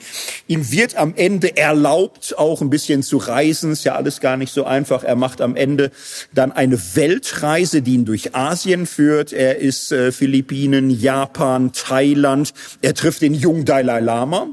Der Dalai Lama schreibt später, die Begegnung mit Thomas Merton ist eine der bedeutendsten Begegnungen seines ganzen Lebens. Da hat er sein Leben lang profitiert, mit dem mal sich unterhalten zu haben. Das ist ihm unvergessen. Und Thomas Merton stirbt 1968 unter etwas unklaren Bedingungen. Selbst da gibt's Bücher drüber. Wie ist er gestorben oder wurde er getötet? Alles nicht so einfach. Ist aber eine ikonische Figur, der in den 60er Jahren so diese Wende, diesen Move beschreibt aus der radikalen Verinnerlichung zur totalen Weltoffenheit. Jetzt könnte man sagen, zweite Bekehrung und so muss es sein. Die erste Bekehrung ist die zu Jesus und die zweite die zur Welt. Und ich glaube, dass das für viele Menschen echt wahr ist. Und jetzt möchte ich aber einfach, weil ich Bock habe, auch wenn schon spät ist, in aller Kürze eine zweite Geschichte erzählen. In der Zeit, als Thomas Merton richtig in der Welt ankommt, ist da jemand anders schon längst. Dorothee Sölle. Junge evangelische Theologin, so hat viel studiert. Wenn man sie fragt, ob sie an Gott glaubt, wird sie sagen, nö, also das, was die meisten Menschen sich unter Gott vorstellen, gibt es Gott sei Dank nicht. Ähm, an einen Gott zu glauben, der Himmel und Erde so herrlich regiert, scheint mir nach Auschwitz Gotteslästerung zu sein. Damit gewinnt sie nicht nur Fanboys. Und äh, aber dann auf die Frage, ja, warum sind Sie dann Theologin? Sagt sie, weil dieser Jesus von Nazareth mich fasziniert. Ich glaube, dieser Weg Jesu äh, radikal ähm, an der Seite der Bedrängten und Benachteiligten zu stehen, sich für Frieden einzusetzen und sei es unter Opfer des eigenen Lebens, gewaltlos, nicht Rückzug, sondern Angriff zu leben gewaltlos widerständig zu sein, Sand im Getriebe einer kranken Welt, diese jesuanische Umkehrung aller Werte und Maßstäbe, das überzeugt mich, daran glaube ich. Ich äh, glaube atheistisch an Gott. Aus Sicht der meisten Altgläubigen bin ich wohl Atheistin, das ist mir aber egal, ehrlich gesagt. Mich äh, interessiert dieser Jesus von Nazareth, was viele daraus gemacht haben, einen Himmelskönig, halte ich für äh, Nonsens, Kitsch und Heresie. So, die meiste Kirchen- und Volksfrömmigkeit äh, unterwältigt mich. Sie ist nicht beeindruckend. Ähm, für mich ist äh, Glaube radikale Nachfolge in den politischen Fragen. Sie macht dann in Köln politisches Nachtgebet und sagt, äh, ein Gottesdienst, in dem das Wort Vietnam in diesen Zeiten nicht vorkommt, ist Heresie. Gebet heißt äh, Berichte aus den Grauenszentren dieser Welt vorzulesen. Das sind unsere Klagegebete. Wir lesen die Zeitung vor. Wir halten das äh, hin vors Kreuz. Wir halten das in dieser Kirche. Und unsere Fürbitte besteht darin, dass wir Unterschriftaktionen machen, dass wir den Botschaftern dieser Welt äh, unsere Meinung geigen und dass wir auf die Straße gehen. Das ist unsere Heiligung, dass wir äh, gegen das Unrecht kämpfen und äh, an das Gute glauben, für das Jesus gestorben ist. Ja, das, das war Aktionskunst, das war schon eine Riesennummer, hat halbe Kirchentage gesprengt und äh, Leute wahnsinnig getriggert. So, und äh, manche sehen sie heute noch so, ne? atheistisch an Gott glauben, Gott ist tot, Theologie, du lieber Himmel. Ich habe Dorothee Sölle einmal im Leben gehört, 1998 in Marburg in der Elisabethkirche und war da ganz neugierig. Thema war Mystik. Ich dachte, hoch, habe ich irgendwas verpasst? Ich war so in so einer Umgebung, ihr Ruf war da nicht dolle, sag ich mal ganz vorsichtig so. Ne? Da, ich da aber heimlich hingeschlichen, Elisabethkirche, und da stand sie und hatte so ein inneres Leuchten und, und sagte, die deutsche Kirche, die deutsche Theologie macht mir Sorge, weil es ist lauter Wissen, es ist lauter Betriebsamkeit und die Quellen, aus dem der Kampf für das Gute erwachsen kann, sind so vertrocknet. Wir brauchen Kraft, wir brauchen Geist, wir brauchen das innere Feuer, das uns ein Leben lang durchhalten lässt. Wir brauchen Mystik. Wir brauchen die Begegnung mit dem Heiligen. Wir brauchen eine Offenheit für Gott und seinen Geist, um den Widerstand gegen das Ungerechte dieser Welt leben zu können. Das sagte sie damals, ich habe da ein bisschen recherchiert, gibt ein Buch schon aus den 70er Jahren, Die Hinreise wo sie in mehreren Skizzen beschreibt, nicht wie sie religiös wird. Sie sagt, das Wort Religion habe ich nie gemocht, das meiste fand ich echt schlimm. Aber sie hat irgendwann auch gemerkt, es gibt auch in der Theologie und der Kirche so viel Angst vor Religion, dass es auch schon wieder irgendwie komisch ist. Es gibt darin so ein Interview, wo sie gefragt wird, ja, Frau Sölle, manchen fällt auf, Sie werden spiritueller, Sie reden von Mystik. Ja, wie ist Ihnen das denn begegnet? So, und, und sie antwortet, ja, im Zusammenhang der Erfahrung meiner eigenen Scheidung. Sie war mit einem Herrn Sölle verheiratet, mehrere Kinder gehabt. Ja, und die Ehe ging in die Brüche, als das noch Schande war. Das war alte Welt so, 60er Jahre. Da hast du nicht als Pfarrer irgendwie mal der Gemeinde gesagt, ja, guten Morgen, Inge Traut und ich, wir trennen uns. Ist ja kein Ding mehr heute, ne? nur dass ihr Bescheid wisst und so. Und, na, das war nicht so. Da, da bist du zum Superintendent gefahren, der hat dir den Kopf gewaschen, der hat versucht, es zu verhindern. Und äh, wenn gar nichts mehr ging, war klar, du bist schnellstmöglich aus der Gemeinde raus. Du bist äh, ein Jahr zu verminderten Bezügen im Wartestand. Wenn du sehr demütig bist, kriegst du eine Wiederverwertung im Hunsrück. Und so, ne, also das äh, war evangelische Kirche, ne, das war üblich und war auch auf allen Ebenen als öffentliche Figur war noch Schande. So und und sie beschreibt es, äh, es war für sie eine Zeit der Hölle wo sie äh, täglich äh, Suizidgedanken hatte und immer nur äh, zwischen zwei Ideen hin und her sprang. Entweder ihr Mann kommt zurück oder sie darf endlich sterben. Und sie sagt, in dieser Situation hat sie eine Kirche besucht und äh, schreibt, äh, was ich da gemacht habe, kann man nicht beten nennen. Ich hatte keine Worte. Ich war ein einziger Schrei. Und in diesem Moment passierte mir das Wort Gottes, meine Kraft ist in den Schwachen mächtig. Und sie sagt, als kritische Theologin habe ich das Wort eigentlich gar nicht gemocht und ich fand das so blöd und, und dieses in den Schwachen mächtig und warum wird nicht geholfen? Ist denn nicht eigentlich äh, Glaube, ist denn nicht der Weg Jesu, äh, Ungerechtigkeit beseitigen, Leid mindern, Widerstand gegen das Leiden? Ich habe das Wort eigentlich gehasst. Aber sie schreibt, und in diesem Moment hat es Gott mir gesagt. Und sie beschreibt, wie ihr Leben mehr und mehr auf diesen Doppelklang kam, Widerstand und Mystik. Sie hat nie was zurückgenommen. Sie war immer auf äh, der Seite, wo man äh, Menschen unangenehme Sachen ins Stammbuch geschrieben hat. So, sie konnte sehr gerne nervig sein für die, die es verdient hatten. Aber sie merkte auch, um für das Gute eine Nervensäge zu werden, brauchst du viel innere Spannkraft die kriegst du nicht aus Gedanken allein und nicht aus gutem Willen allein. Da brauchst du Geist Gottes. Da brauchst du ein Feuer, was keiner ausbläst. Da brauchst du Mystik. Ich habe mit Absicht Thomas Merton und Dorothee Söller einander gegenübergestellt. Der Weg aus der Tiefe der Stille in die große weite Welt und der Weg aus der großen weiten Welt in die Quellen der Mystik hinein. Und das jetzt auch nicht mit der These, diese beiden Wege gibt's, wählt, sondern es gibt viele Wege. Und nicht für jeden ist eine zweite Bekehrung dran. Viele werden sich an ihrer ersten ihr Leben lang äh, immer wieder Neues erschließen. Für manche ist eine zweite Bekehrung vielleicht die schlichte Einsicht, es gibt auch ganz andere Wege als meinen. Ich möchte schließen mit einer neuen Form des Gelassenheitsgebets. Ich glaube, wir brauchen in der Spiritualität das Bewusstsein dafür, Statik, Kontinuität, Übung ist sehr wichtig. Aber nicht alles. Und wenn es alles werden soll, kann es toxisch werden. Auch Verwandlung, Veränderung, Dekonstruktion, Loslassen, Sterben, bereit werden für neue Geburten können passieren. Und äh, beides, beides zu verstehen, Spiritualität, kann so sein und so. Ich möchte schließen mit einem neuen Gelassenheitsgebet. Gott, gib mir den Mut, mit anderen zusammen, mit mir und dir verbindlich zu leben in dem, was mir einleuchtet.